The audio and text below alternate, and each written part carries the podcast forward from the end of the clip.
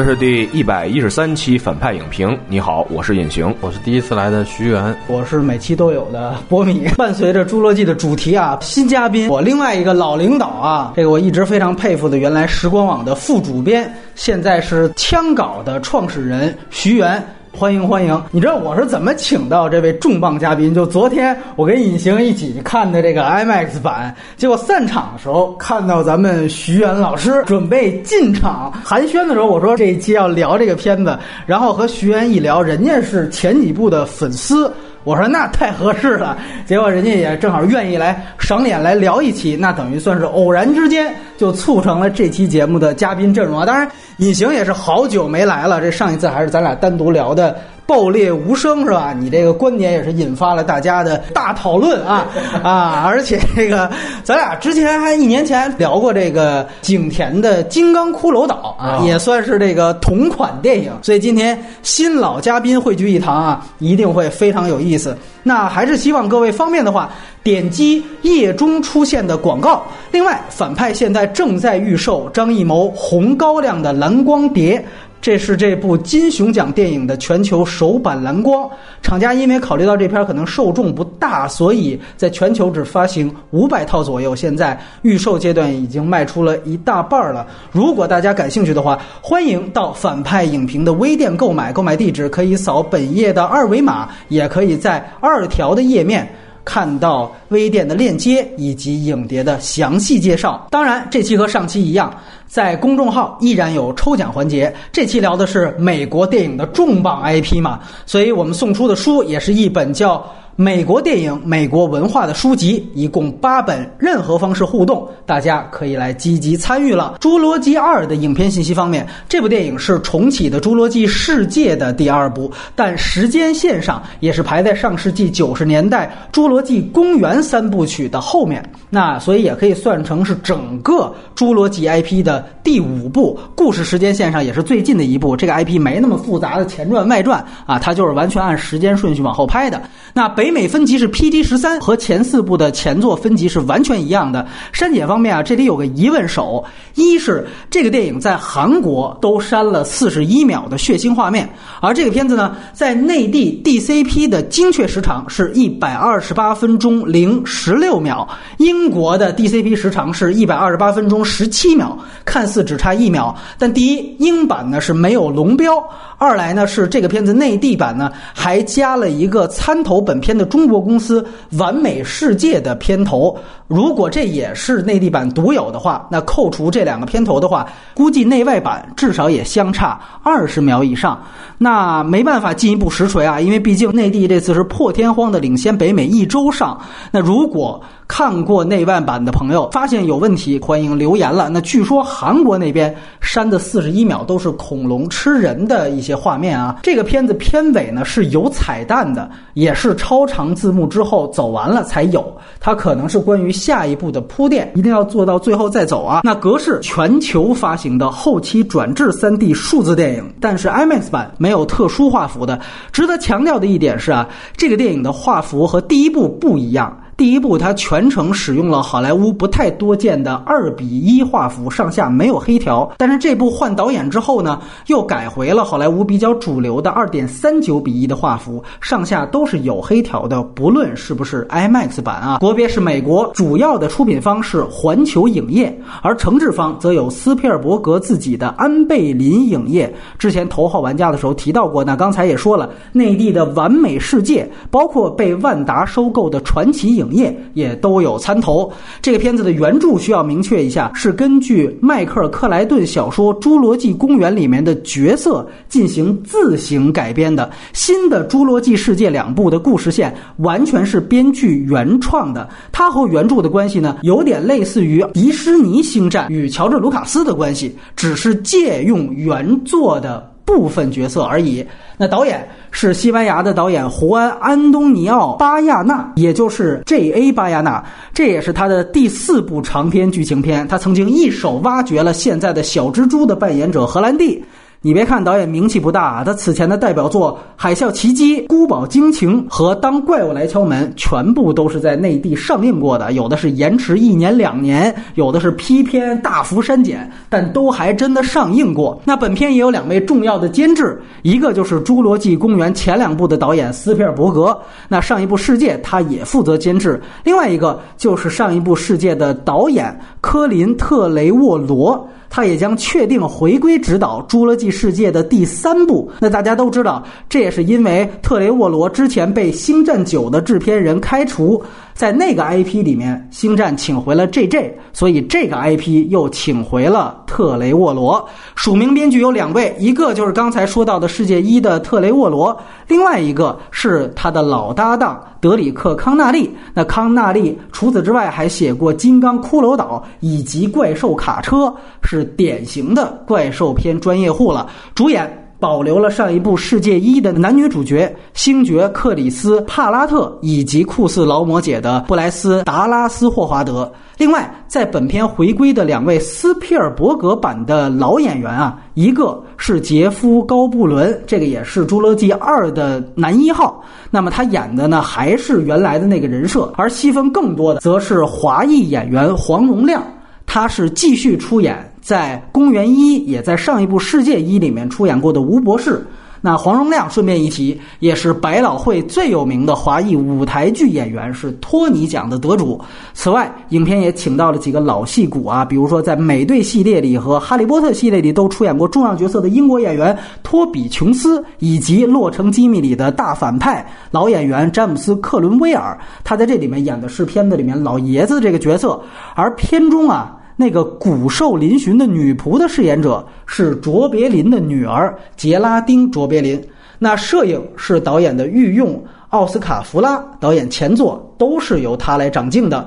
配乐还是上一部《世界一》的迈克·基亚奇诺，他现在可以被冠以是约翰·威廉斯主题的第一指定改编作曲啊，《星战外传》他改了威廉斯的《星战》主题，而这两部他则是改了老爷子的《侏罗纪》主题，当然他自己也是拿过奥斯卡的。另外，这个电影还特别感谢了新科奥斯卡最佳导演。吉尔莫·德·陀罗，陀罗也是著名的怪兽片导演，而且也是导演前作《孤堡惊情》的监制。两个人毕竟都是西班牙语系的导演啊。这个片子内地是六月十五号上映。刚才说了，比北美居然提早了一周，这个在今年是非常不容易的。所以也特别感谢我们现在负责剪辑的思源，他因为是在纽约，每一次给我剪节目，他都是可以先看片，完了再剪咱们剧透部分。但是今天这期他没辙了，待会儿只能先被咱们剧透，然后他才能看了。这也算是工伤了，是吧？这片的成本是一点七亿美元，刷新了系列成本最高。上一部是一点五亿美元，而斯皮尔伯格最经典的第一部投资是六千三百万美元，二和三分别投资是七千三百万和九千三百万。说实话，这些投资数额在当年也不算太低，每一部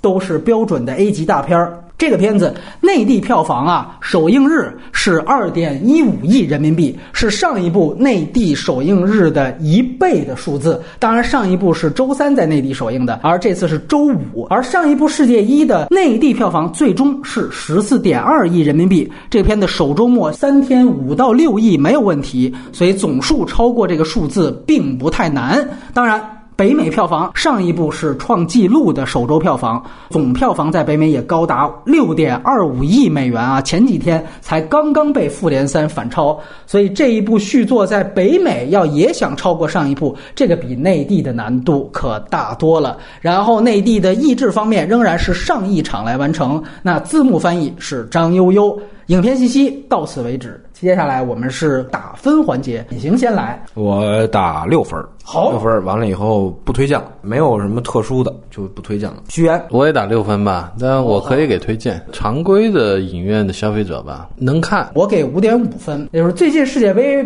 有一句 slogan 叫做“不同的时代，同样的激情”，我觉得这个在电影上可能难度比较大。就我觉得，不同的时代是不可能有同样的激情的，尤其是对于这种多少年还不变的老 IP，时代变了，这代表特效水平、制作水平变了，也代表观众的审美水平也变了。所以从这个角度来说，我觉得这个电影圈钱的这种感觉其实是比较强的。我很好奇，现在的小朋友还能不能像我们当年看《侏罗纪》上被打动？这个就是我们的打分环节。那接下来我们可能剧透的聊这个片子，先分优缺点来说一下电影本身。我们在外延环节就主要来回顾一下《侏罗纪》前面的四部作品。以下就是剧透线，除了思渊以外的所有朋友没看片。就别往下听了。这次我们三个人呢，先来说说这个电影的问题所在。徐源，整个感觉就是极其勉强吧，这个戏。嗯第一集我感觉好像还确实有一些惊喜，而且您说是世界的第一部，就上一部啊，世界第一集就感觉好像他是拿公园的剧本重新拍了一遍，有点但又像是续集，又像是一个重启。第一集的剧作，包括拍摄手法，包括节奏的把握，都有它很好的一面。世界的第一集重置了一下，大家认账。我们也知道，《公园二》是斯皮尔伯格生涯最差的电影吧，确实有很多毛病。然后感觉《世界二》也是在复刻了《公园二》的那一套东西，挺有意思的。包括我记得《公园二》也是讲这恐龙跑到加州来了。哎，对，对，这一集也是恐龙也上加州来了，嗯，就你各方面都觉得这个这个戏的本身这种天然的剧作上的吸引力是特别欠缺的，逻辑呀、什么都特别的差，就是说这个戏你没有办法投入，可能更多就会走神去在想啊，这这戏是这么设置的哈，这个镜头这么安排的哈，就是对，很多时候都是从技术上的一些去分析了、去拆解了，而没有办法回到一个很原初的去观看一部电影。没有提供共情体验，对吧？对对对，而且这个戏有点儿。呃，能想象到他为了要拍后头的，他又截了中间一个情节出来，当然也很辛苦了。但是这些东西看到后来也挺厌烦的。我为了往后还有别的剧情的发生，于是呢，我就先姑且这样了。没错，没有给你做很好的解决，而且这里头有一些实际上是一些伦理道德的困境吧。本来是有一些包袱的，结果它几乎就完全就是没有没有发挥作用，虚晃一枪就没了。你是不是指的是克隆人那个事儿啊？这是一个，这是克隆人是一个。再一个就本身就是说，这恐龙被我们造出来了，这回他们要灭绝了，我们要不要让他们灭绝？算了哎。以及这个事情出现了两遍，到最后也是，就这些被逮到加州来的这些恐龙要被毒气给毒死了。嗯，对，就像集中营的一个一个毒气室一样的，他们在那想啊想啊想啊想啊，该怎么办啊？嗯，结果他瞬间又解决问题了。行，我们把他们都放出去吧。这个实际上不是说不可以，很糙。应该这个包袱里头应该一抖再抖，应该好几抖才才可以这么表达。结果他非常平的，就是这个牢门打不打开呢？啊，不打开，打开不打开，哈，大人决定不打开了。结果那克隆人小姑娘啪一下就打开了，哎然后大家就认命了，行吧，那就这么着吧。尽管我们可能现在也要反思，当年我们除四害，把别的有些动物认定为益虫或者害虫，把什么东西都按我们人本主义的去归类为它是好的坏的。现在我们是要反思这些东西了。但无论如何，我们把霸王龙放到一个人类社会里头，这些事情还是很荒唐，特别又表现出一种所谓大义凛然。这个时候你会看着觉得很好笑了，倒不是说你觉得说啊加州人民要倒霉了，而是觉得他们一本正经的演这个戏本身很滑稽了。哎包括最后那个探险小队的队长，嗯人都走光了，他非要冲进去，啊，我要领奖金来了，然后看有个龙跑进去看一看打了两个麻药，他就非要进去拔人家牙，就所有的这些设定都是你编剧在想什么你都知道，就特别讨厌。你不比我们高明怎么办呢？大概就是这些吧。嗯来，那隐形来聊一聊，你这是吐槽专业户，来有请。被吐槽专业户。首先，我是觉得呢，这一部它是一个匠气满满的一片子。就是其实如果做剧本的看这个片子的话，会特别清晰的看他在这个片子里设置了无数的机制，就是专门让你紧张的。就是你可以看到他的技巧是怎么使的，但是问题在于这些技巧对你完全不起作用，就是这是特别尴尬的一。像刚才徐老师说的这一点，就是。它无法让你投入进去，就是你感觉好像跟这个片子隔着一层。就是呃，我尤其想说，就是他这片子当时我看他们在议会里边说这个怎么整哦对这拯救不拯救的时候，我觉得这就像是一中国的一个那个说教片，就是通篇的陈词滥调，就是在这说这个那个。其实他完全没有把握一个核心的要点，就是说我到底是要拯救生命，还是拯救一个灭绝物种？因为你如果是拯救灭绝物种的话，你有这项技术，你完全可以再把它们做出来。嗯就这个不是一回事儿，我觉得，对就是对对。就是你你要说那它是生命，不管它是不是被我们复制出来的，这是另外一个维度的问题。他当时《银翼杀手》讨论那个。对对，哎他在听证会里等于把两个问题搅在一块儿，给你叨逼叨叨逼叨，最后让你啊，好像听起来这是。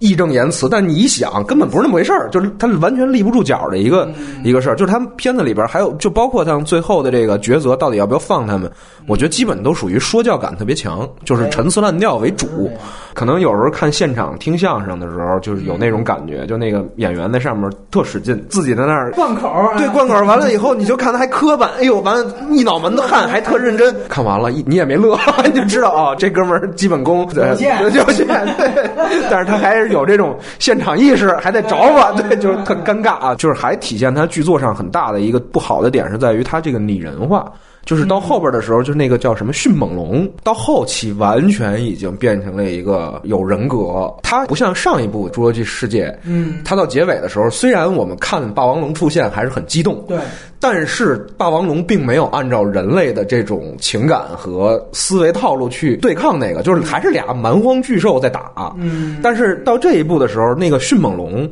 你感觉它完全就是一个人类的宠物了啊，。就是狗，对，就是狗，哎对就是那它还是龙吗？就是忠 对啊，对啊，那我完全看的就不是龙了，我看的是狗啊。对啊，写这个戏的时候，实际上你已经缺乏想象力和缺乏对这个恐龙自己的一个预设了，你没法写了，你最后只能把它写的写啥都像狗，写什么人都像一种人，那就说明你你剧作出问题了。那写什么写什么怪物都像一种怪物，那也是你剧作出问题了。特效也没有让我特惊艳，对，就是有一强行删泪点，就是那那我也不知道那叫什么，就是肯定是食草长颈鹿龙吧，就是 在那那它是马范龙，马门溪龙，应该对对，那哥们儿那那对那大龙在那儿，最后被被火焰给吞噬了。对对我我我觉得我觉得特尬，反正就是特尬。对，就因为他特别他特别大，他应该是最后一个奔到那儿的嘛，啊对吧？但是他前面其实没有龙跑到水底什么的，就是感觉他冲在最前面啊。我觉得强行删了，就是刻意的地方还是很多啊啊。是确实那段有动作逻辑，但是我还把那算亮点，你知道吗？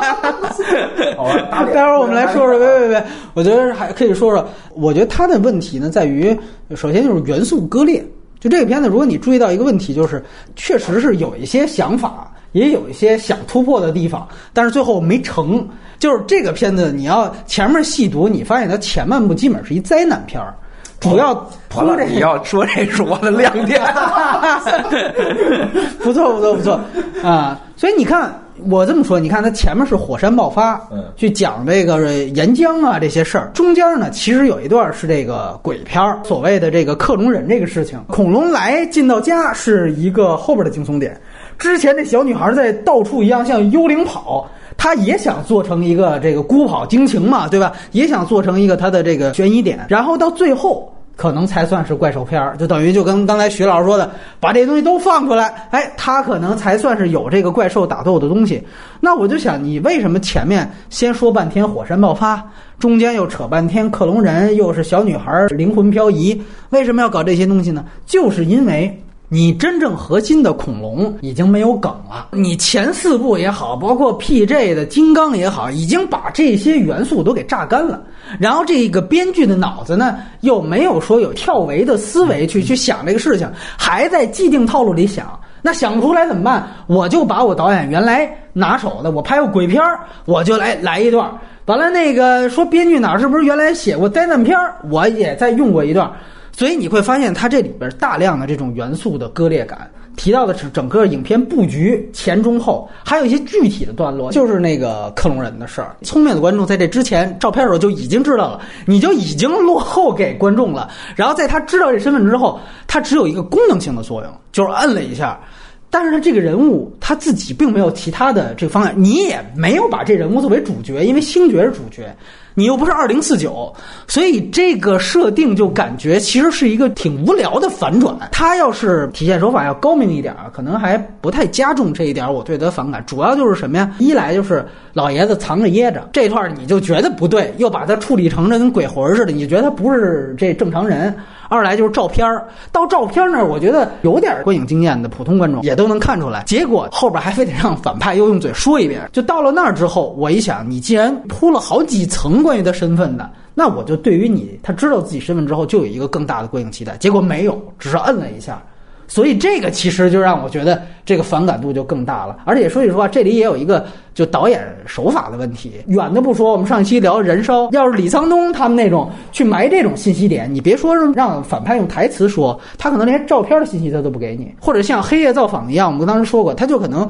扫那个背景的时候，那墙上挂着其中一张，扫过一下就让你自己想。如果呢你是这样去表现他这个身份，可能存疑，我觉得反倒还合适。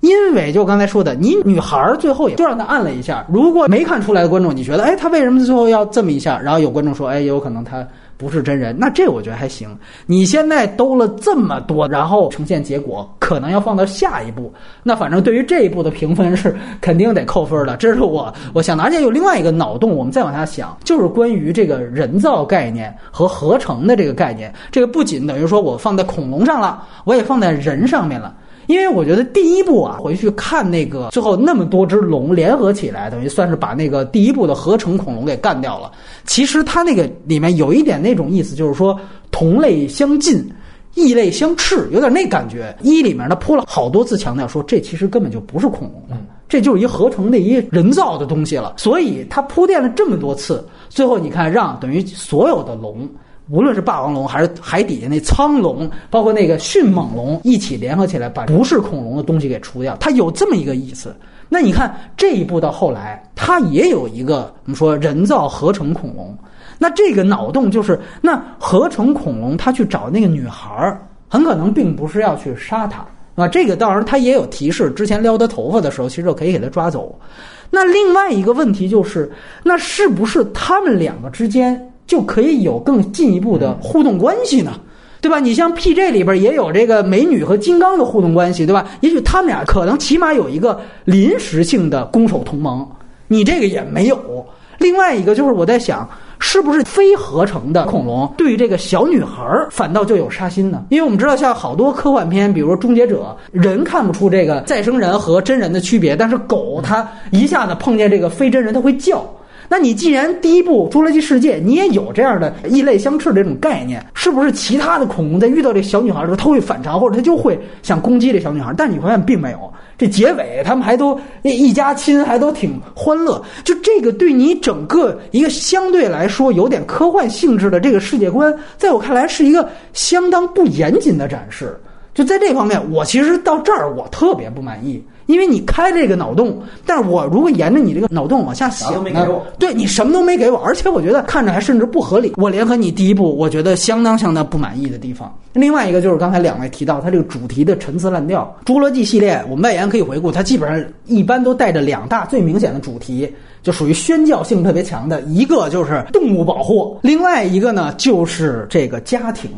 啊，一般都是说主角是在一个破碎家庭的背景，然后最后有一个和解。在这个电影当中呢，我只能说我看到了导演想突破，但是根本就没有落实好的一种非常尴尬的状态。尤其是在动物保护这儿，隐形说的这个听证会这段，就他想摆出的一个论点是说，这些恐龙它不是真实濒临灭绝的，是我们再生出来的，所以它不能够把这些恐龙当做濒临保护动物来对待。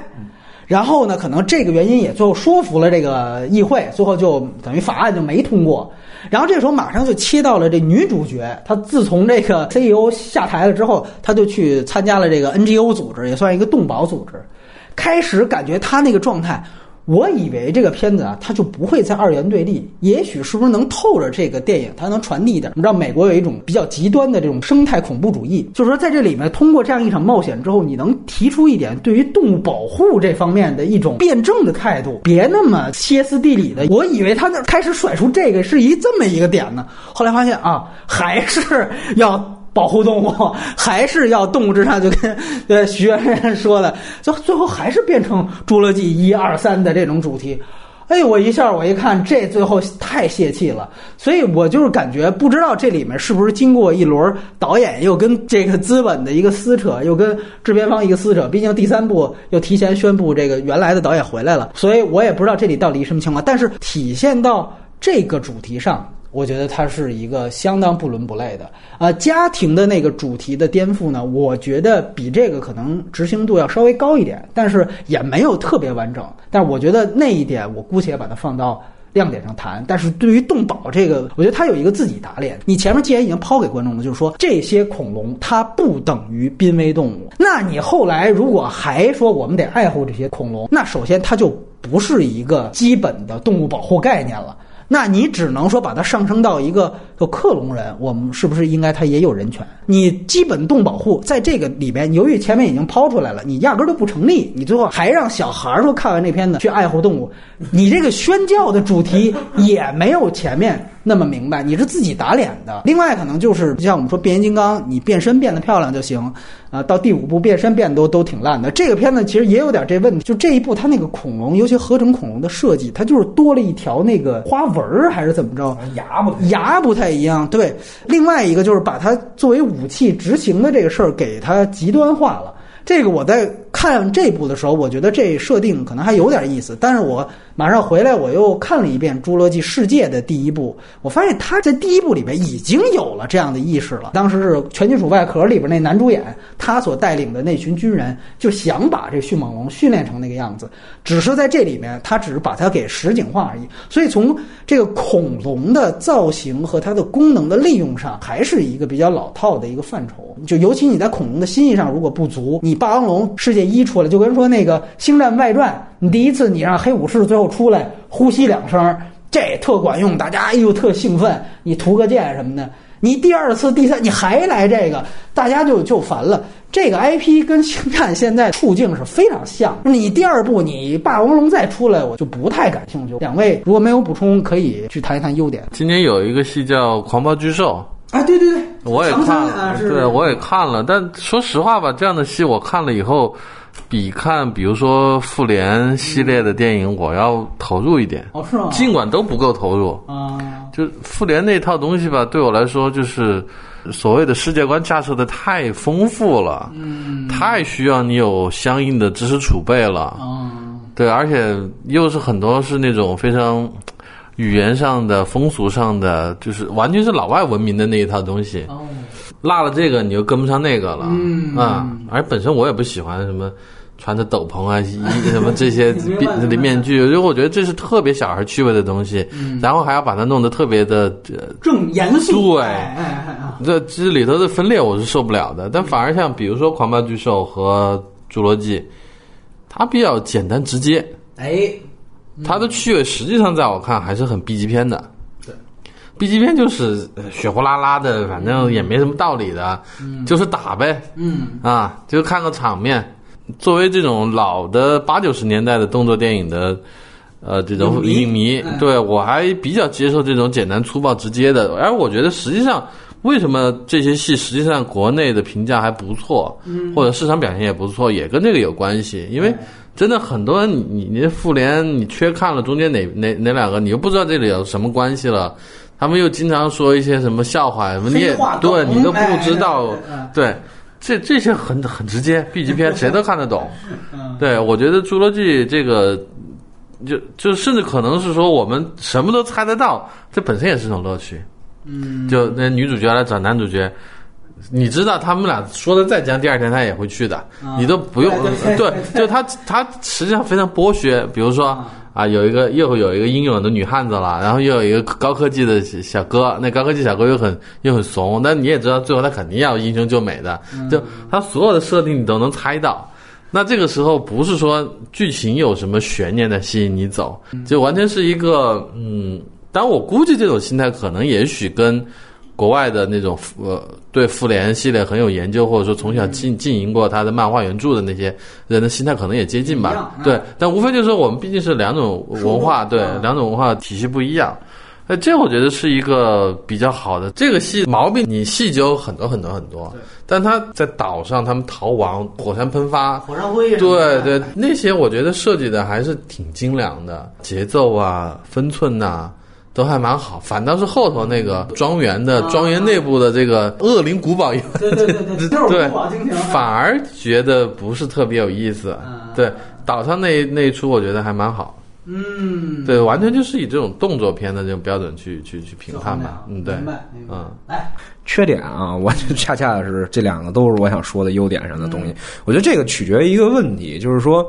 你站在什么角度上去看去看这片子。嗯就是因为我大概看了有十几分二十分钟之后呢，我就换了一心态，就是嗯我就像刚才徐老师说的，我是要看编剧怎么完成，而不是说看他怎么翻花儿了，你知道吗？嗯因为大概二十多分钟之后，你基本上就看出来。好像没有太多的新意，基本上你后边的剧情都能猜出来，所以你看它是完整。那当你是以完整的角度上去要求它的时候，你就会去看，你就是我回回都上当，你怎么做到当当不一样，对吧？那我当时看的时候，我觉得它其中有一个特别大的亮点，就是在于。它实际上采用了一种拼贴的一个类型拼贴的方式来讲这故事，就上来先给你讲一个灾难冒险的这么一个戏路，完了后边给你讲一个惊惊悚，对吧？甚至是一个封闭空间的惊悚的这么一故事。它是在叙事的这个类型上动了点脑，就是我怎么让这个更有意思，中间跳跳一番，让观众更有点新鲜感。这个是编剧有设计的，有有动脑子的，但是他在执行这个的时候产生的问题，其实是在于。他并没有把这两个拼接就是更合理化，因为第二个，比如说古堡内部的这个核心的事件，实际上是伴随着一场拍卖会。对，这个拍卖会的这个理由就是非常奇葩，就是说他要把这个恐龙变成一个武器，就是在今天这个年代，谁会拿就是这么一个和平年代，就是除非你是卖给中东是吧，卖给什么 ISIS，就是这事儿可能还有点弄一堆恐龙上战场打仗，朝鲜嘛，对，就让你想象不到。朝鲜都新加坡了，就是就是说，他这个理由给你太扯了。其实他完全可以设置的这个更好一点，或者说我这干脆就是卖给一些金，就像那个逃出绝命镇一样，就基因有缺陷。你看我这恐龙其实还可以解决你们这些。人身上的，最后把你变成恐龙跟人的杂交，对吧？那就变成 X 战警了。对，对对，就就是他可以再去设计，他可可以有各种方案去把这个东西设计圆了。同时，你如果要做惊悚，你就得注意，不是一帮恐龙出来在这儿折腾古堡，而是可能有那么一两只出来了。完了，哎，你看是不是这儿出了点乱子，那儿出了点乱子，这个惊惊悚的氛围才能设计出来。但是他显然到后边的时候，就是觉得啊，那我只要把所有事件都堆到一个屋子里，就完了，让他们对，让他们每条线都做一结局，就结束了。他并没有把好好的利用他后边的这个惊魂的这个戏路，去好好突出它的效果。但是我觉得他有这个意识其实是好的，因为这就是一种创新的方式嘛。就是我我再单纯的给你讲一个怪物片，我实在讲不下去了，那我就给你换一个戏路。完，另外一点呢，这个小女孩这事儿，如果他不这么设置这个小女孩，说哎，她也是一个克隆人儿，完了最后就是他最后这个他摁这个按钮是没有道理的。他摁这个按钮，我觉得我从价值观、情感逻辑上都不能接受。就是凭他妈什么？就这些什么熊孩子凭什么去摁这个东西？尤其他更不可能让那个女女主角去摁这个按钮，就把恐龙给放出去。就是对于大多数观众，可能都是一个就是情感或者是价值观上的挑战。就是他是为了哎，我怎么能把这个最后恐龙放出这下，让你觉得尽可能的合理化？才设置的这个女孩儿，我是这么想的。我她是我跟你说，你这个前提条件是你认定了她的这个解题思路。然后你认定了他前几个步骤写到这儿，首先我先设置了这么一对爷爷和这个车祸女儿，然后再有这么一个所谓的外孙女，这都是他自己这一步生编的。对对对他前面没有，那你可以完全不写这一套，人都可以。对，所以我说，我觉得亮点是因为他已经成这种情况下，他去这么设置这个人物，最后摁这按钮，我觉得是。在尽力的做合理化这一块，我觉得是还还好，就是他没有完全崩塌掉，就是说最后我随便找个理由叨逼叨两句就给把摁下去，让恐龙出去，我觉得那就会更崩塌，是这么个意思。就是我开始是想的是，你沿着动保这主题，会不会最后你的这个所谓动保的这种极端的心态，最后导致了一个人他最后反倒酿成大祸？就你完全可以沿着其他方式写。当然，我这也是举个例子啊。对对对，就是因为是，所以我为什么说我大概看了有二三十分钟，我就放弃了。呃，其他的方面去再做新的世界观什么的，做新的创新了。在这种情况下，那你怎么去解这事儿呢？就是你怎么能让它合理，而且还可能给后边留一尾巴呢？所以我说咱俩站的这个立场是不一样的嘛。你你看怎么翻花，我看他怎么完成。就是我觉得他当然刚才谈缺点的时候也说到，就是我很认同你说的，他最大的问题就在于编剧跳不出去。束手束脚，我不敢改，不敢去放开脑子去写。当然，也可能是因为这个资本的压力，就是我不可能呃，在这个类型上打开一个新的局面，新的整个的一个思维意识啊，或者说世界观，你就只能在这框架里做。那你怎么去把它做成？我觉得，那总他最后做一个说，这个小女孩跟恐龙啊有这种类别上的这个共鸣。总比说是一个傻逼小女孩儿，就是出于我喜欢恐龙给你放出去要好得多，嗯，对吧？我这我我知啊道啊啊啊对！！就是我我的亮点基本上也就这样。就说句实话，嗯、我们这么细化，就是他呢，其实是一直有这个点，就是暗示，就在强调就是这个合成恐龙不想杀小女孩儿，然后小女孩儿呢，最后也把这个按钮给摁下去了。但是呢，他这个就是点明显做的不够多，因对因为这种戏啊，它好看啊，它就应该是上来就把这小女孩是克隆人这身份点出来。就别埋着还对反转，，就是你第一幕的时候，那边是打算去救恐龙，这边就是把这身份小女孩是自己查出来还是被别人点就已经破了。甚至让她被歧视，对对吧？这做戏的点是在于你怎么去展现余波，就是当这个小女孩意识到自己是有特殊的这种身份和来历的时候，她怎么去应对这个环境，他产生了什么变化？他可能意识到之后，他才发现他自己身上有很多不一样的地方和东西。那你后边到古堡惊魂的这块儿，你再做个勾连，其实是起效果的。这就是编剧也好，导演也好，是特别珍惜自己的羽毛。就是你看，我有这么三个梗。我必须得压着压着，这第一幕就是第二幕再放。实际上说，白了就是梗没没多少，我就对才我对我就特别珍惜这个。但是实际上呢，会讲故事的人都知道，你做戏的时候一定要顶格写，上来啪就顶死了，恨不得这俩人第一场就是最大的矛盾了。你去看后边。哎，我后边跟你，比如说我们之前讲三广的时候，你看他每一个他三个三个故事段落，每一个故事段落做到最极致收尾，你觉得他没法讲了吧？他给你换一个视角，重新给你讲一条戏路。他这个是会写戏的，就是现在这个整个这个故事呢，就是他都是在规则下去玩，他没有突破规则的东西。但是你说他在规则里边做的好不好？那我觉得他还是个好学生，就是他还是尽量的去让这些点都 做都有了啊。他只是欠缺的就是他没有打破规则的能力和勇气。我谈优点的话，我觉得是这样。首先就是刚才沿着二位的话来说，呃，我刚才提到了，就是整个《侏罗纪》IP 有两个特别大的特点，一个可能就是动保的这个呃说教，还有一个就是可能家庭的这个问题。呃，在家庭的这一部分呢，它其实是这个小女孩这一块儿，我觉得最大的一个，也是我这边能看到唯一一个有一些哎突破性的这么一个展现的，就是他对于家庭的这个关系的这么一个解构。这可能也是部分能解释，就是呃，刚才尹晴说你为什么上来不说，还还非得兜着？我觉得就在这儿，就是他上来还给你营造一个，这是一个老爷爷啊，这个跟外孙女的故事是吧？他这是一个爷爷跟外孙的故事，然后中间呢也是这个女儿是呃车祸身亡了，祖孙女俩这个相依为命，就这么一个感觉。然后有外人在这欺负，就是前面我还给你营造一个是侏罗纪所有的人物的家庭背景状态。因为我们知道这个《侏罗纪一》里边也是两个小孩嘛，然后到那个《侏罗纪世界一》里面是父母要离异，他都设定了这样的状态。他这一步他其实开始先给你故意营造这样的一个幻觉，之后再把它打破。我告诉你，其实他甚至都不是人类。然后那个爷爷也非常自私，对吧？那等于他其实我就是呃把这个我挥之不去的阴影给直接做成一个东西出来，我利用我的这高科技。所以说，它其实是有这样的一个对于家庭关系的一个完全的打破。这个打破实际上是比他在动保那方面要彻底一些的，但是也有遗憾。一个遗憾就是，第一，他那个主角毕竟还是星爵和那个女主角那条线特没劲。但是你前面的那个灾难片的东西吧，就是火山那些，你又得用他俩去带，所以这就特别特别尴尬。所以你前面你就没空去铺这小女孩这个东西。二来就是说，你比如我们再说具体一点，我们不把它局限于个人、一只恐龙和一个小女孩，而我们把它变成一个最后是不是说，呃，你这个科技克隆人这科技在你的设定里面其实已经大量存在了，你到最后你甩这么一个脑洞，你说其实像这小女孩人要很多，然后在这个时候，那其实，在你的这个电影当中，这个这个分类就不再是啊，这是人。这是恐龙，恐龙的世界闯到了人的世界，然后人要团结起来抗击恐龙，不是了，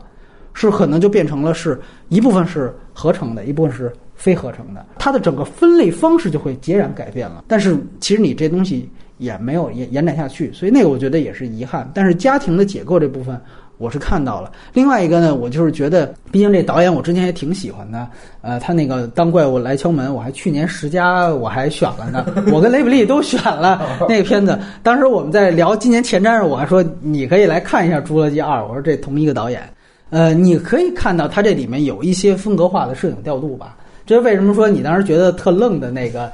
马门西龙那段儿？那一段呢，它其实挺有意思，就撤侨嘛，船舱关门，它其实有有一点儿那种，就是我这是一个在宽屏看那个岛上的恐龙的样子，它这里面其实有一个渐离效果，我觉得这挺有意思。因为虽然女主角啊看着好像特潸然泪下，但是你看旁边那几个大兵，那都跟看笑话似的，老在那儿看。拉云哎，对对对，拉那块儿非常像，就是说他们在看一个剧目电影，然后我们再看他们看剧目电影，就那个我觉得设计感，尤其他故意把那个舱门的那个上下黑条那块能重合的图形关系能做的很很具体。所以我觉得那一块儿确实是一个亮点，呃，然后呢，就是所谓的这个整个的那一段的画风，当然你说这动作逻辑肯定有，就是那个龙那么笨那么大，它应该早就被火山灰吞噬了，它跑不到岸边才死，对吧？但是这个呢，就是那你弄一个小龙吧，它又出不来那个大的造型，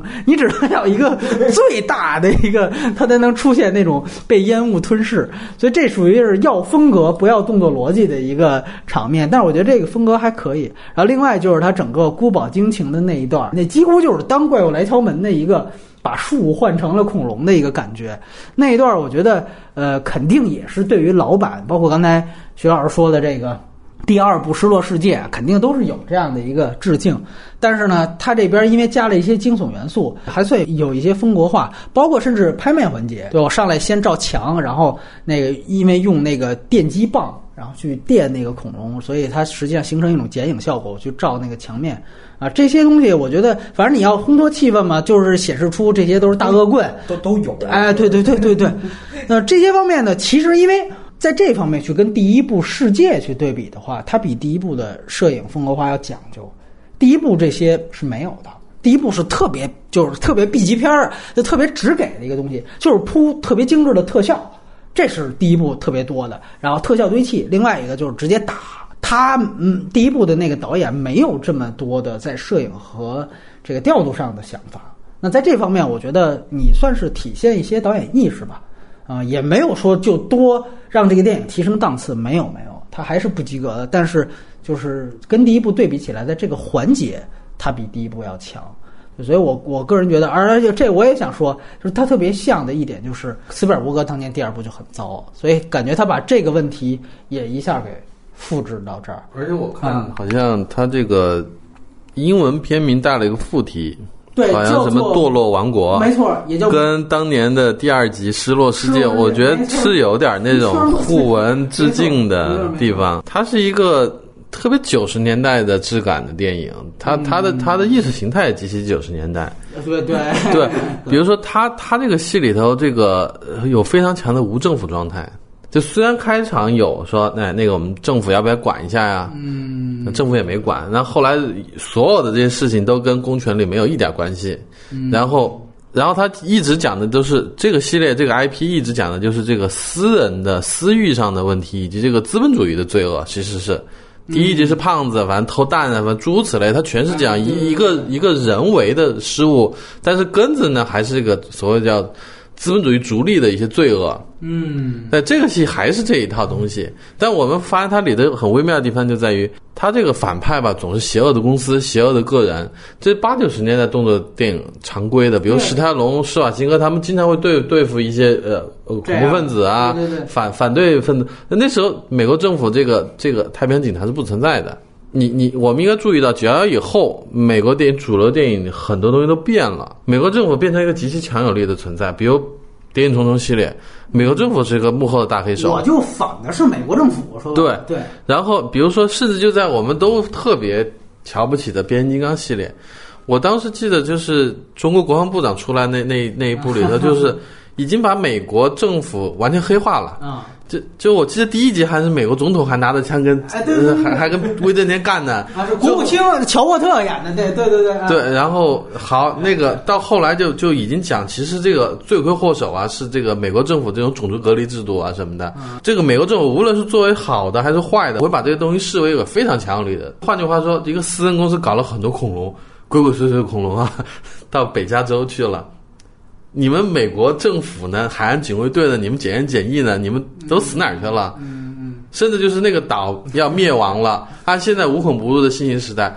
二十四小时直播啊，冰岛抛火火焰会，我们天天都在看。对这时候哪儿去了呢？就这个事情完全政府是不存在的。没有宏观视角，对吧？似乎我们现在是一个无孔不入的手机网络的时代，社交网络的时代。在这几部《侏罗纪》里头，其实你好像感觉有，但实际上他们不起任何作用。狂暴巨兽》里头虽然其实也很老套，因为它也是游戏八年的游戏但它多多少少还会给你来一点啊，我手机查了一下这是怎么怎么回事。这个戏里头除了可能偶尔打一个电话以外，没有任何用处。没错没错所以它这一套绝对都是九十年代那种呃那种价值观、世界观、好莱坞的那一套东西。美国政府是不存在的，公权力是不存在的。我勇闯夺命岛也罢，还是我这个独闯龙潭也罢，我这都是个英雄，我我自己去干了就行了。因为我从这点上解读出来更多就是问题了，对，因为我觉得徐老师提这思路很好，但是完是沿着这往下想，你会觉得这可能问题就更大，就确实是挺莫名其妙的。他其实不是无政府，我觉得他是非社会。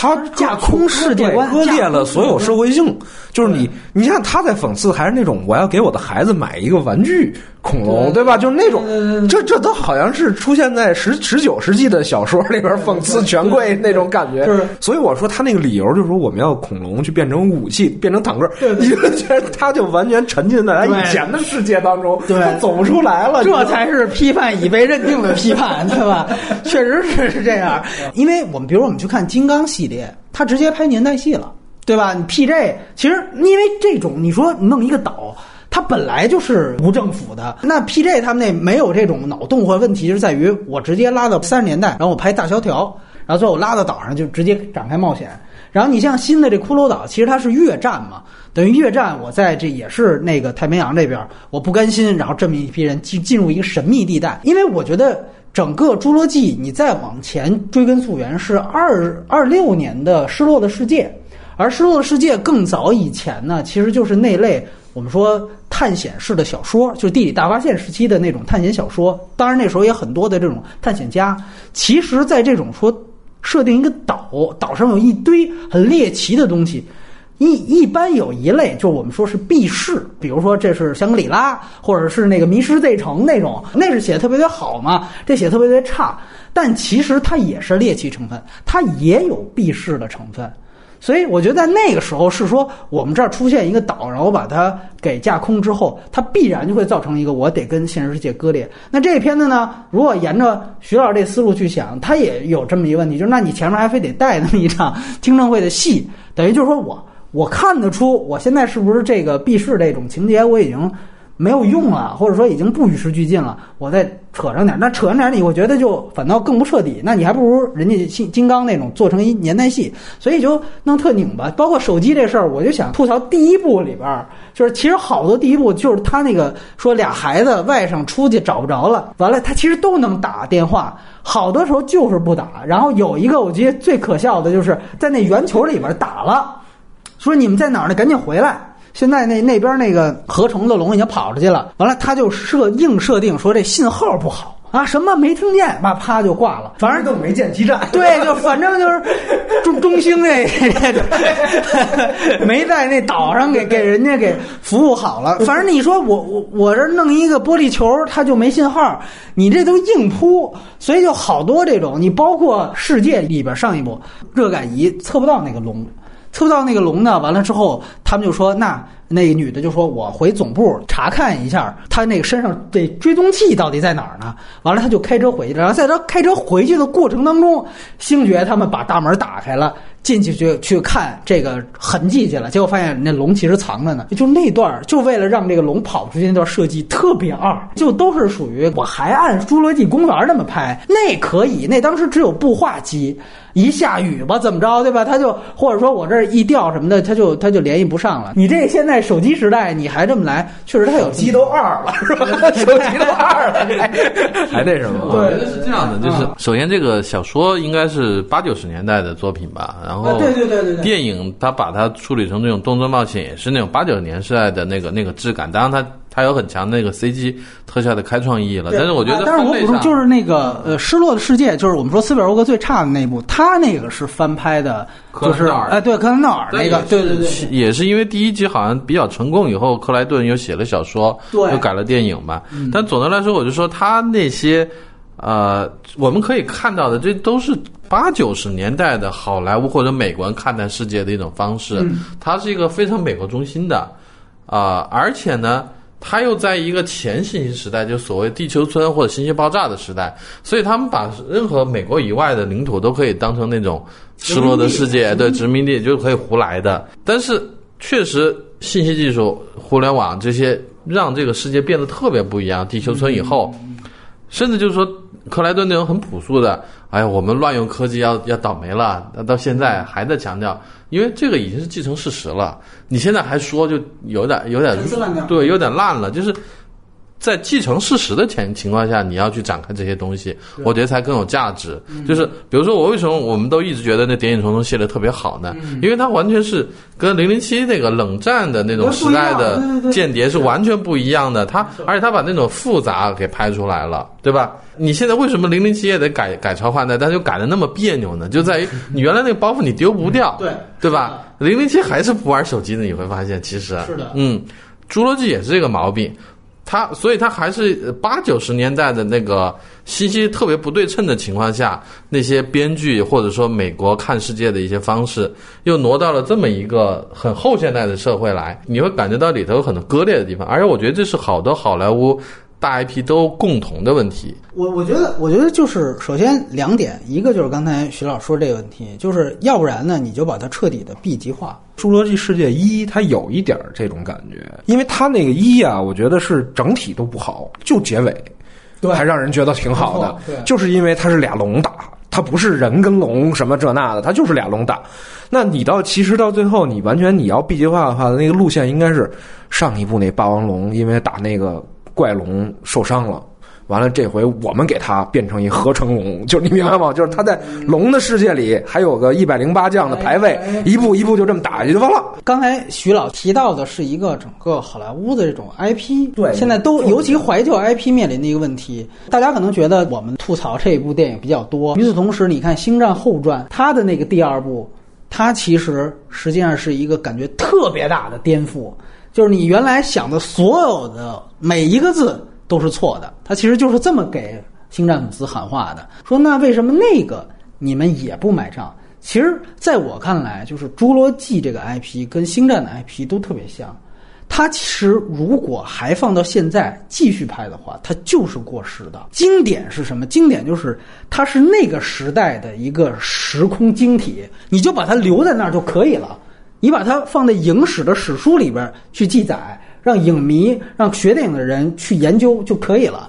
不要再往下拍了。所以，他如果往下拍《星战》那么拍是尴尬，《侏罗纪二》这么拍也是尴尬，他就不该拍了。对。就是为什么问问魏延，也是想聊到这个大 IP 的这个这个转变方法，因为我记着有你们有一期聊那个复联三啊，是。对，就是邓科长嘛还是谁说的那个，就是说复联因为拍到那个程度之后，他们发现不能按照超级英雄的路子一个一个的去拍了，他们开始想新的戏路，就是我把每个超级英雄都变成一个，就是变成一个，它变成一题材，不是超级英雄变成一题材去撞不同的类型，比如说我这个英雄加一个公路，我那个英雄加一西部，就这么往下走。其实这个是一个改编路，就是我把原来的世界观当成大背景，再讲新人物、新故事、新类型。包括咱们之前聊那个，啊，那个金刚狼最后一部的那个那个状况，他也是他把之前的所有事儿他都咔。就给你当成一背景。我现在讲就是一个迟暮英雄，中间这些东西我都咔嘎掉不讲了，完了就给你讲这么一趟公路旅程，它的怎么最后离去，就这么一过程。这我觉得你改的话，只有这种可能性，就是你大胆的把它变成一个纯背景化的东西。对，但是你你要注意，无论是漫威也好，还是福斯那边也好，他都是拿这个题材背景，每一步就严格走一个主类型。嗯，这片子我为什么觉得它风格割裂和类型割裂是我的一个缺点？就是那你前后中后三个，你这一个片子里装仨，这个其实它兼容度上就起到了问题。可是呢，就是说，毕竟那个超级英雄他再超级，他也是人，所以以人为主的这个作品吧，它好这么做。这个《侏罗纪》，我们现在说到一个 IP 的角度来说，它的核心其实是恐龙，它不是人，这事儿它就比较麻烦。那你这里又有人物去代入，所以这里就提出说，这个星爵的这个表演，包括星爵的这个人设，你会发现，第一就是你哪怕回去看老版的《侏罗纪公园》，一是这个山姆内尔，对吧？二是这个高布伦，他们都没有凭借那两个片子就怎么着了。原因特简单，因为那主角不是你。而且呢，它是大量特效的片子，它不是。你看那个斯皮尔伯格他们也捧红过哈里森福特呀，那是因为印第安纳琼斯他就是以人为主，他人格魅力很强。这个片子它不一样，所以我个人感觉，你别看星爵当时《朱莉世界一》的时候打破北美影史首周票房记录，好像就冉冉巨星了。其实我觉得它特别像，可能最后是那个山姆沃辛顿的结局。就是《阿凡达一》的男主角，《阿凡达一》他前后还演了《诸神之战》《诸神之怒》，这都是特效大片儿。完了还还演了好几个别的，他都是男一号。但是你看，没几年这人就没了。我觉得星爵很有可能，复联四如果洗牌之后，那银护三洗牌之后，他很可能是这样。如果他不去考虑一些风格转型的话，就原因这片子它的核心它不是。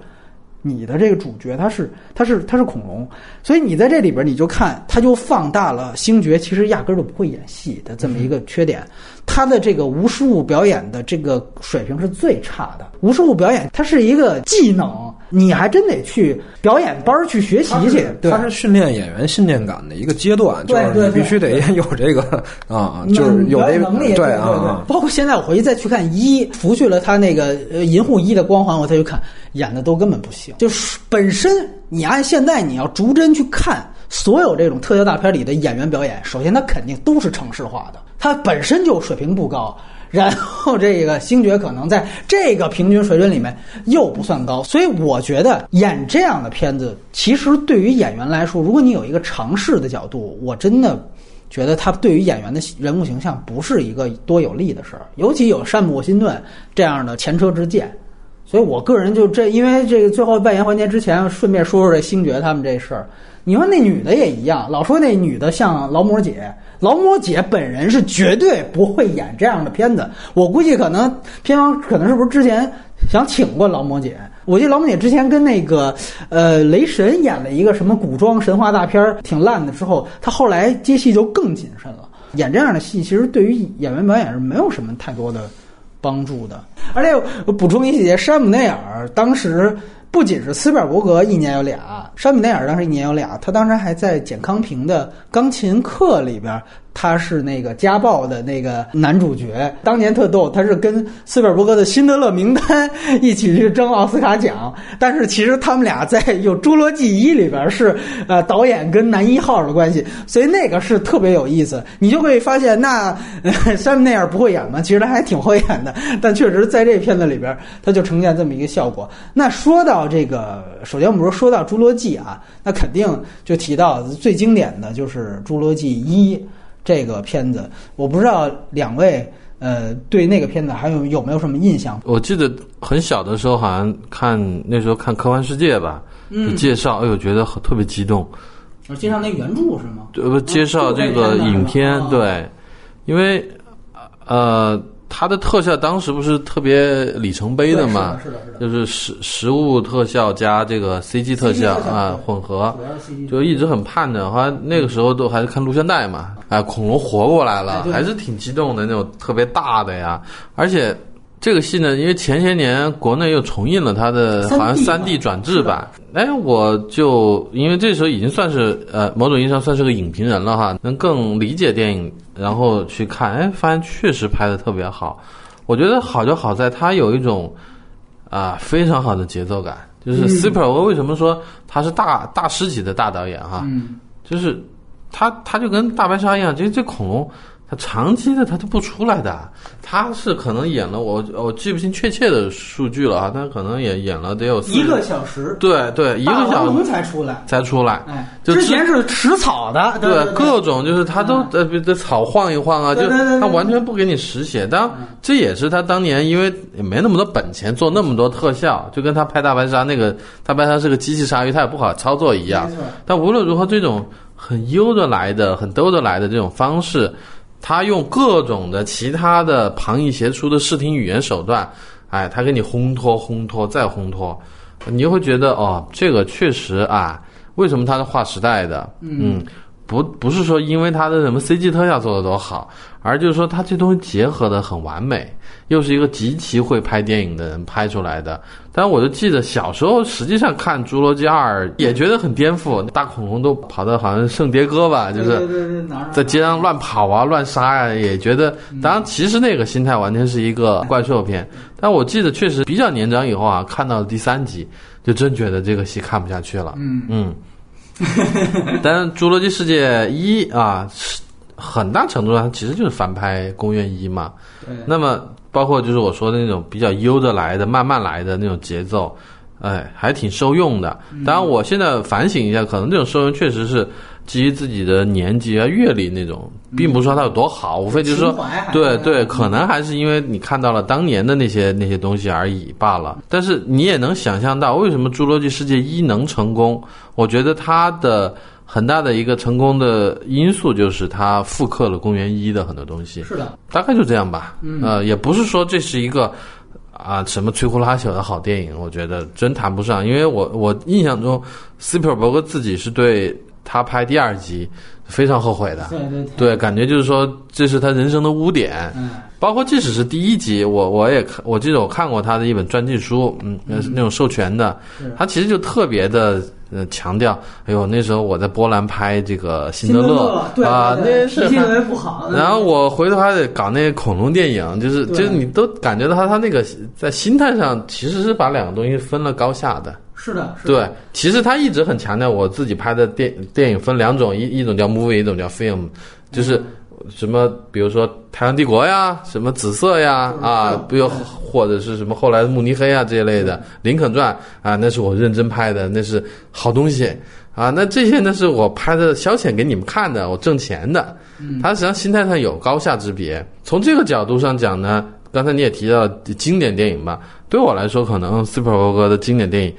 呃《侏罗纪》确实不算。明白。对他可能第一步是吧？哪怕他在一个娱乐工业上，他有一个非常高的一个地位，但是我觉得，如果我们真的回头看黑泽明的话讲，我这电影不是拍一百年以后给人看的，我这电影是拍五百年以后人看的。嗯那么按这个标准讲，我真觉得，比如说《太阳帝国》或者《慕尼黑》这样的戏，你搁啊几十年、一百年以后，或者五百年以后，还是能看的。侏罗纪很危险，侏罗纪现在看都有点尴尬，是吧？二十五年后看啊，特别我估计第二集、第三集现在看，大家都会看得很很是的。很尴尬。而且那个，我想问一句啊，那如果呃，就是我们排个序，徐老这边把这五部现在拍出来的从好到坏呢？那好像应该是公元一，然后还是觉得第二季挺好看的。啊第二集哦，对，但但确实就是那时候还是可能小学生、中学生的时候看的，嗯后来也没有再看过。但是我记得我当时看斯皮尔传记里头提到过，好像他那个戏里头有对自己的讽刺，好像说那个恐龙跑到街上以后，然后有一个画面里头就有很多什么。周边什么对，什么施施瓦辛格演的多少第多少部影片了，斯皮尔伯格导的大白鲨多少多少集了，就那些小讽刺，我觉得可能啊，尽管后来我没有再看哈，但感觉一个勇于自嘲的导演还是挺可爱的吧。嗯，所以我可能会把第二集放第二，剩下就是这个世界一吧。然后世界二我也能排，因为我就记得公元三是特别差。明白了。来，隐形来谈谈你这五部怎么排序呢？啊，排排序应该是排不了了，因为我有印象，也就是一跟二，哦好像后边的就二二，反正我就记着，好像二是比较血腥，对吧？那它都是 PD 十三，但是我记我印象当中，好像二是这里边每所有的里边最血腥的一个，就是啊完了完了，对，因为其实太小了，我后来也没有再重新的玩味过这个片子。但是我只是觉得，就当时来讲，恐龙这个符号对于我还是有特别大的吸引力。就是我，因为我记得那会儿正好是大概买那个杂志，有那种凑拼图能凑出一恐龙骨架，我不知道那个波米小时候感觉对，反正就我也不知道为什么，就那一阵儿对恐龙具有巨大的痴迷，完了正好也有就是赶上《侏罗纪》上映这个时间，所以当时就觉得，啊，这片子太太牛逼了，可能跟小孩儿看变形金刚那感觉是一样的。但是到现在来讲，我觉得这这符号对于我本身已经没有意义了，就是所以我我就觉得，嗯它再有什么系列，可能我也不会再有再有更多的那种兴趣了。对对对对对，那确实它就是一个娱乐。完全娱乐化的影片吧，对嗯嗯嗯，它第一部各种意义方面的这种里程碑，我觉得确实是非常明显的。当然了，如果从电影本身来讲，我觉得最吸引我的是它第一部的那个琥珀的那个概念。就这为什么我啊，我就是再回头再说一遍那《世界二》，我为什么不满？就是因为你。哪怕是那个时候《侏罗纪公园一》的时候，我们现在说觉得好像看着有点 B 级片质感，但实际上它整个复活恐龙的这个科幻这个基底是很扎实的。就是说我这个琥珀里边有一个蚊子，然后这个由于这蚊子是当时这个呃这个恐龙时期的，完了我我这蚊子又吸了恐龙的血，所以我通过这琥珀，我抽到这里边的血液，我把它基因再给重组，然后包括补了一些现在的这种，就是这个吧，它当然是科幻了，它不可能是现实，但是起码观众能想通。就是说句实话，首先你。世界你重启的时候，你就不需要去解释这个事情了。就是我啊，我沿着那拍，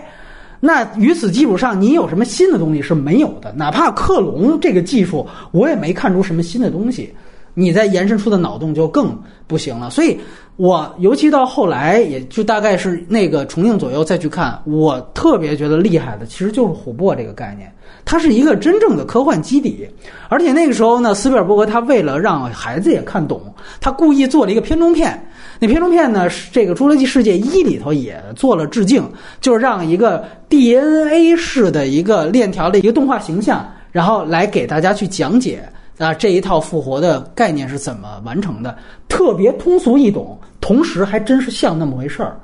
这些东西呢，你不得不说，前者就这琥珀概念，确实是来源于它比较优秀的这个原著，这是毫无疑问的。顺便说一句，这个《西部世界》它其实最早的那一版电影版，一九七三版电影版，就是《侏罗纪》的这个原著小说作者自己亲自指导的，大家可以去看一看。所以本身你想想看。克莱顿，也就是说，《侏罗纪》原来的这个 IP 的最根源，他是一个有很强科幻意识的惊悚小说家，他来完成的，所以他的这个世界观架构就不会太糙。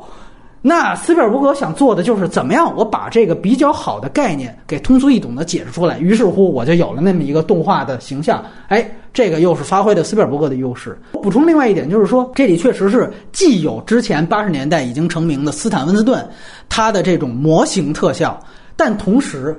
它这里面也有一个非常大的对于模型拍摄的一个洋气。这个我觉得是特别重要的，因为呃，后来你看很多的，包括对于那个片子的制片人，就是凯特琳·肯尼迪他们采访，就是他其实拍了一个样片了，就是完全用真正的模型，然后停格去拍的。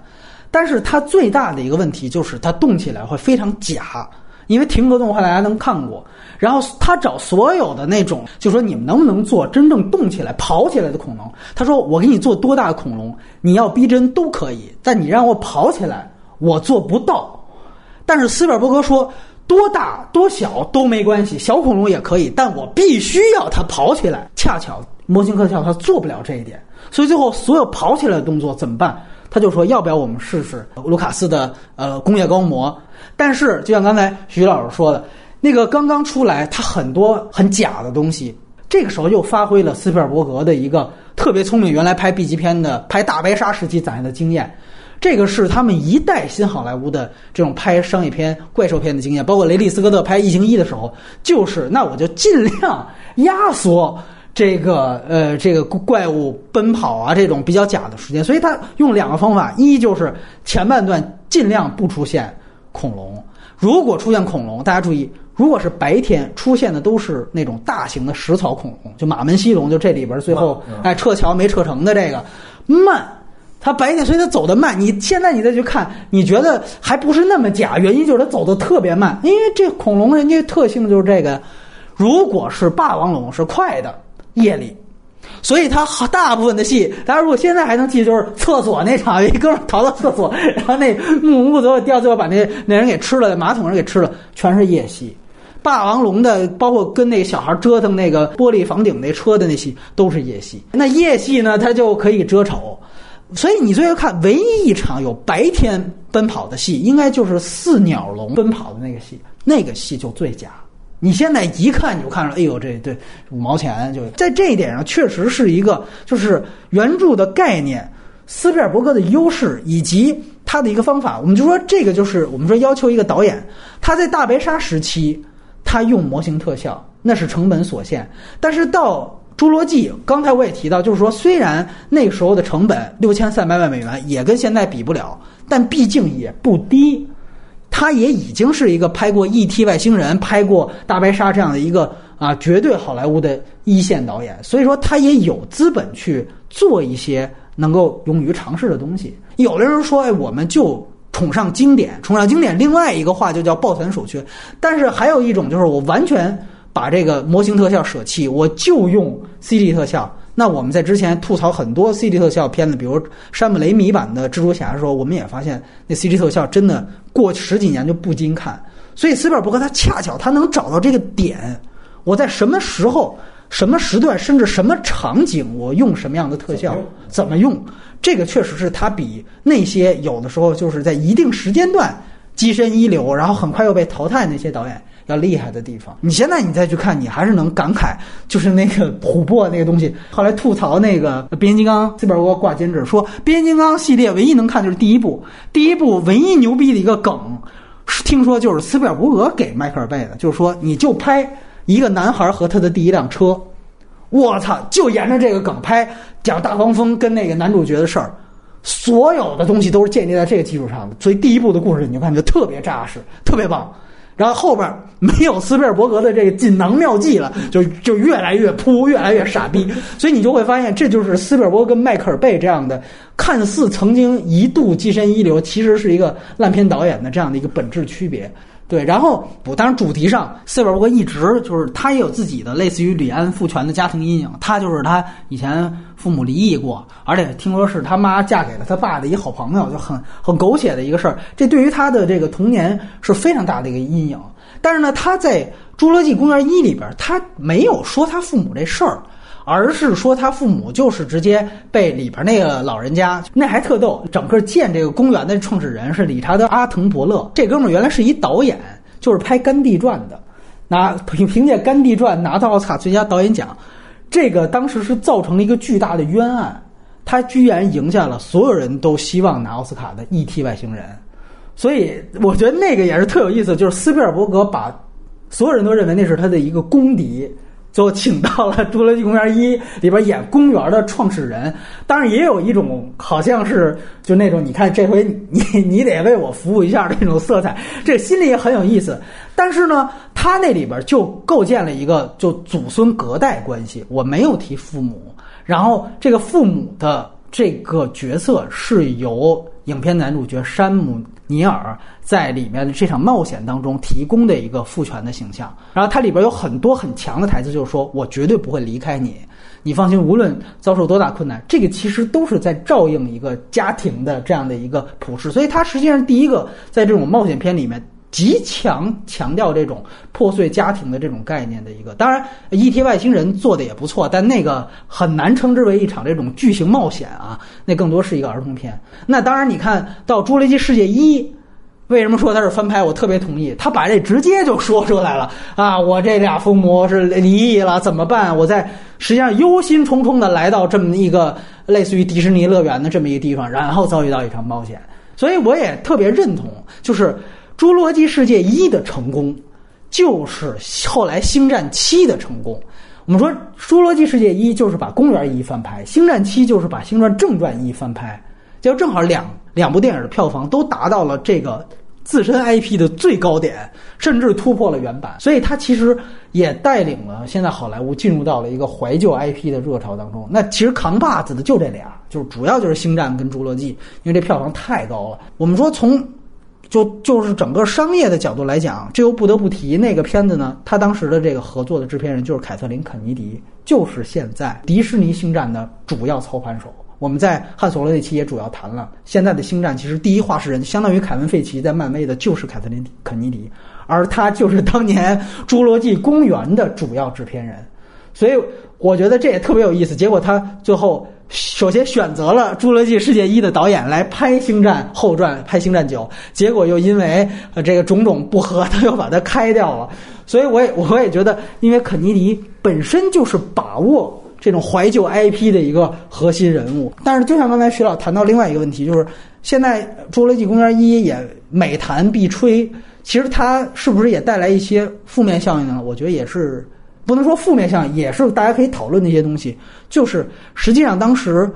回看，就凯瑟琳·肯尼迪跟斯皮尔伯格最清楚的一点，就是他是首先设计出来的那个最经典的剪影式的呃《侏罗纪公园》的标志，然后他们率先让环球和安倍林公司在电影上映的两年前就先把这个标志进行售卖和宣传，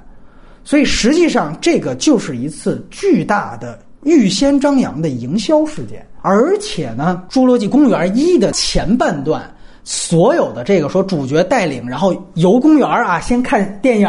然后那椅子还能往下降，完了之后再坐这个车子再去游园，这个都是非常被这个环球影城的这种主题公园式所绑架的。它其实就是一个主题公园介绍，我就相当于只要我这片子卖了。看完我这个片子的所有这电影院的观众，小朋友一定会吵着让他爸妈去环球影城去对应的主题公园，他要的就是这个效果。所以你会看看到他前面，你说那片中片，他以另外一个方式给观众可不可以？完全可以，斯皮尔伯格绝对有那脑子，尤其那个时候。但是他就要这样的方法。其实现在看有点生硬，为什么？就是因为我就要卖主题公园。所以你会发现，这其实是第一个周边先行，然后主题公园先行的一个营销策略为主的一个电影。这个其实，而且我听说斯皮尔伯格最后悔的一件事情是，《E.T. 外星人》爆火的之前，他没料到爆火，他没接太多植入广告，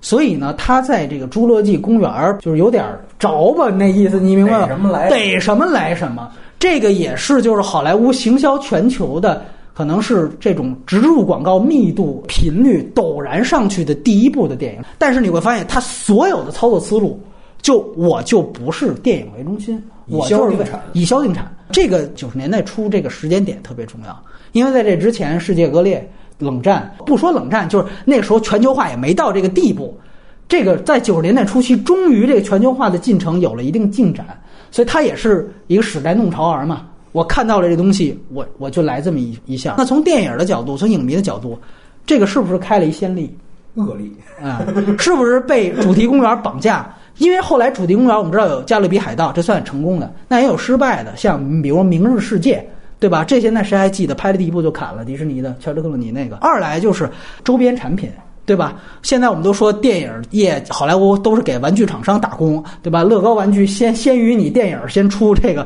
先剧透了。所以这个说句实话，它实际上就是把电影变成全球范围内好莱坞特许经营。我们说 franchise 这个词嘛，特许经营的其中一环，它成为了一盘营销大棋的一个马前卒。它把电影变成了一个马前卒，变成了一个棋子。这些影响，不得不说持续到了今天。所以，如果我们是电影主义者，我们是影迷的话，从这个角度来看，其实也是很有意思的一件事情。我不能说它全是错的，很有意思。就说白了，那个《爸爸去哪儿》，我记得当年拍电影版，不是也在广州的一个什么长什么玩意儿的一野生公园，也是在那儿拍的吗？什么藏宝的这逼那哥，我没细看。他也是，然后最后去宣传这野生公园。其实它本质上。跟《侏罗纪一》没有区别，巨大的讽刺哈！他这个系列全是在讲资本主义的罪恶，没错。你们贪心啊，你们要惩罚。但其实你说的就是对的。从因为七十年代，一个卢卡斯，一个他带了一个坏头嘛，特别是法国这个很精英的这批电影手册系列这个这个电影人，对对对，他们一直就强调是他俩毁了电影。对，当然现在还很多人都会这么认为嘛，就是。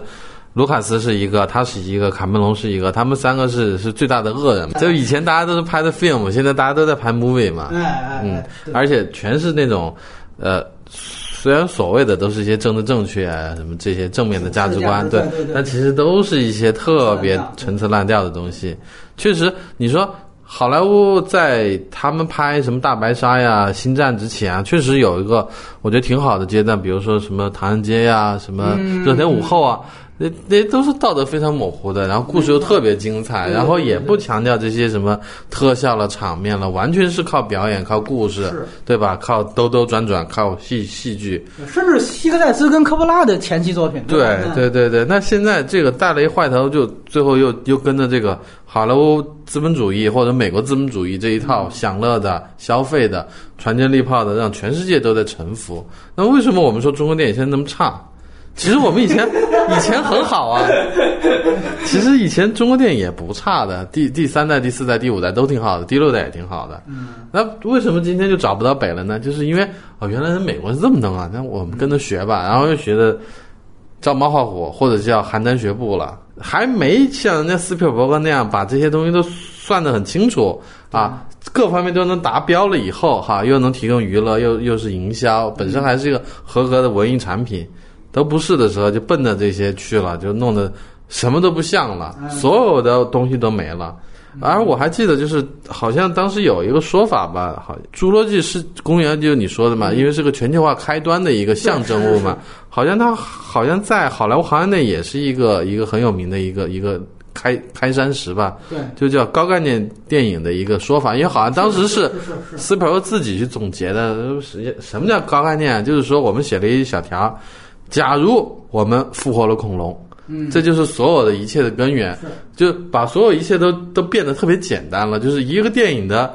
要想一个概念，而且这概念一定是你想到了，跟刚才你说的什么营销啊、商业呀啊。赚钱呐，这些全部混在一起。老的好莱坞八大制片厂时代，当然老板也本质上也是要赚钱的，但他没有功夫细到那个程度去 啊。每一个决策我都是为了赚钱而服务，我只是笼统的，就像比如今天的姜志强那样，我拍我喜欢的电影，然后十个里头有八个赚了就行了。那么这个时候允许很多多样化出现。艺术创作是基于人本的，啊，那些老板可能就是剧剧本挺好的啊，我就拍。啊，那没有那么多一套的精心的计算，我要投多少广告，我要找多少合作，我要植入多少什么什么，我要怎么组合一批演员，我就计算它的流量等等等等，没有那一套，他就是凭着直觉，我就把唐人街这样的戏给拍出来了。嗯，那个时代很简单，很传统，很原始，但是故事都很好，影片都很好。现在就是觉得，哎，都熟口熟面，然后视听很震撼，但是真的你。你在故事，因为我们需要的是是故事。视听这种爆炸，特别是在现阶段，已经有点太泛滥了。我也觉得好莱坞现在，啊，到了一个挺挺吓人的一个一个一个阶段了。因为好像我也记得有一个文章写过，呃，好说九九年是好莱坞原创力量的呃一个一个分水岭。对对对，那以前嘛，还还有一些原创的大片。啊，到后来就只能是翻拍、重启，或者说沿袭以前的一些老 IP，包括你刚刚说的迪士尼这么一个无所不用其极拍挣钱电影的，结果他也拍了好几个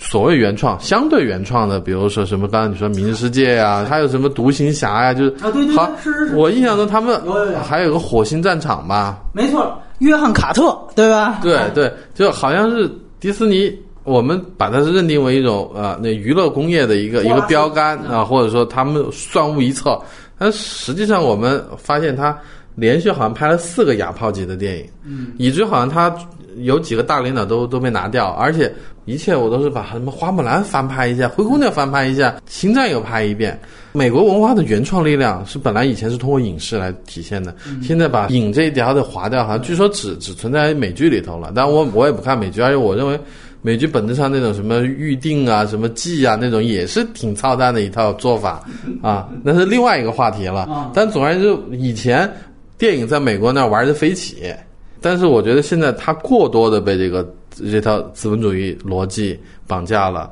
特别的严重，而且特别带了一个坏头。嗯嗯，我觉得徐老这个观点和思维方式确实是非常新颖和独特的一个视角。因为我我其实不是从资本角度看，我是从影迷的角度看，它里边塑造的一个最大的反派，也就是里边被就是《侏罗纪公园一》里边被吃掉的那个，就马桶上那个是一个只看钱只认钱的律师，他也知道这个只认钱这事儿不对。然后另外它里边另外一个主题是说。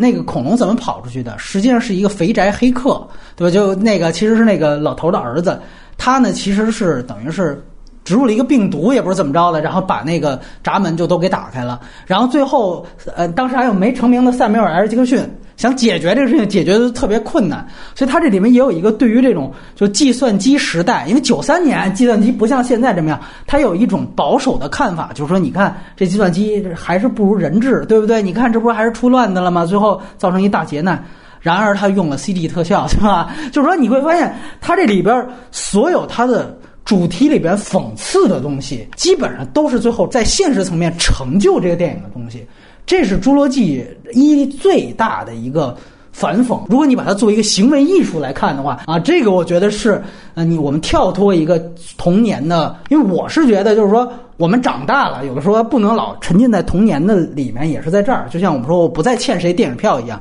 你肯定会有一个理性的思维去再审视。当时他为什么诓了你的钱？为什么这斯皮尔伯格他哎拍这片子你就认账？那其他导演片你就不认账？但是与此同时，你会发现他们本质上有什么区别？另外就是最后补充，就是确实这个电影全球化开端非常非常呃牛逼，但是也极其遗憾的一点是，它几乎导致了很多市场的毒属性，直接因为这个片子和这个片子带起来的风潮而逐渐的就销声匿迹了。就是如果研究香港电影的话，很多人都认为香港电影在外力上导致香港电影走向没落，一个直接催化剂就是《侏罗纪公园一》。